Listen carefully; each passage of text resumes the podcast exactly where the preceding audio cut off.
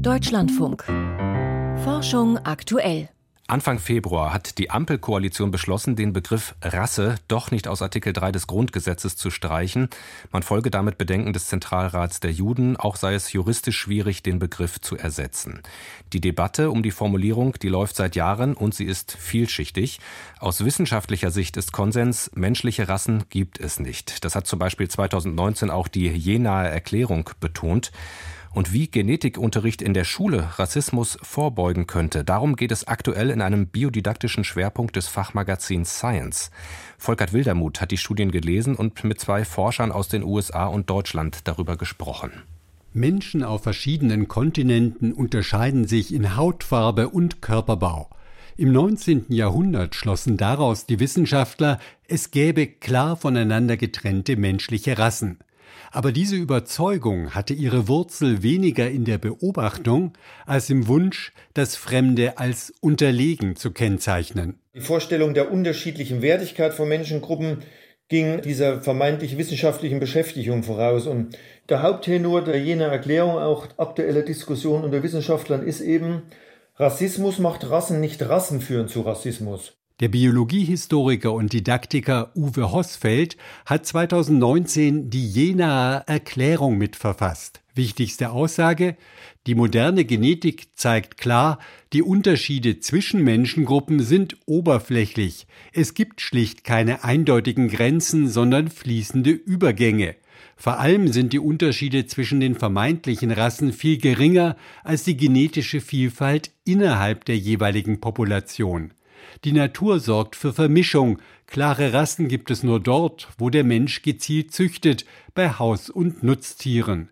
Das ist der Stand der Forschung, aber die Schulen hinken gelegentlich noch hinterher. Im Mai 22 wurde noch in Erfurt beispielsweise an der Schule ein Biotest geschrieben, wo Schüler anhand von Fotos Menschen nach Hautfarbe, Herkunft und Aussehen kategorisieren mussten. Das hat natürlich für viel Wirbel gesorgt. Auch wenn der Begriff Rasse damals nicht verwendet wurde, indirekt zielte die Aufgabe darauf ab. Dabei wurde das Thema schon 2012 aus dem Thüringer Lehrplan gestrichen. Das allein reicht aber nicht, argumentiert der US-amerikanische Biologiedidaktiker Brian Donovan von der BSCS Science Learning Initiative in Colorado Springs, die die naturwissenschaftliche Bildung fördert.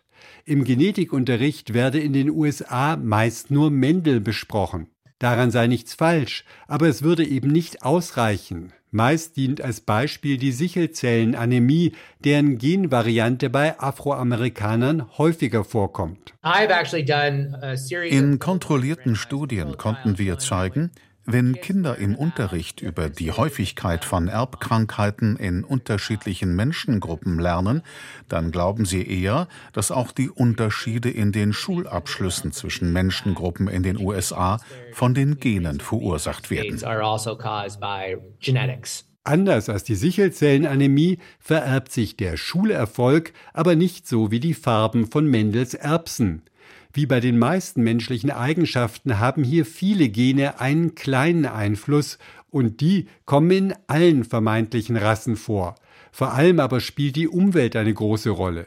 Diese Komplexität und das Denken in Populationen mit fließenden Übergängen sind Schwerpunkte einer Unterrichtseinheit, die das Team um Brian Donovan konzipiert hat.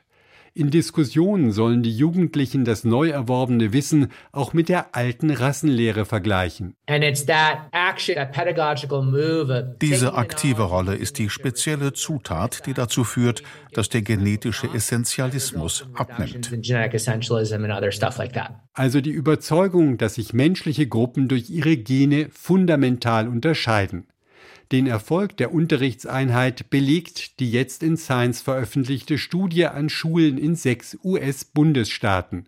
Ob dieses Konzept allerdings aufgegriffen wird, hängt von den lokalen Schulbehörden ab, und die sind in den USA sehr politisiert. In Deutschland sind diese Themen schon vielfach im Lehrplan enthalten und generell gibt es von Seiten der Biologie Lehrerinnen und Lehrer ein großes Interesse an Unterrichtsmaterialien zur Jenaer Erklärung, so Uwe Hossfeld. Die Broschüre ist schon in zweiter Auflage gedruckt.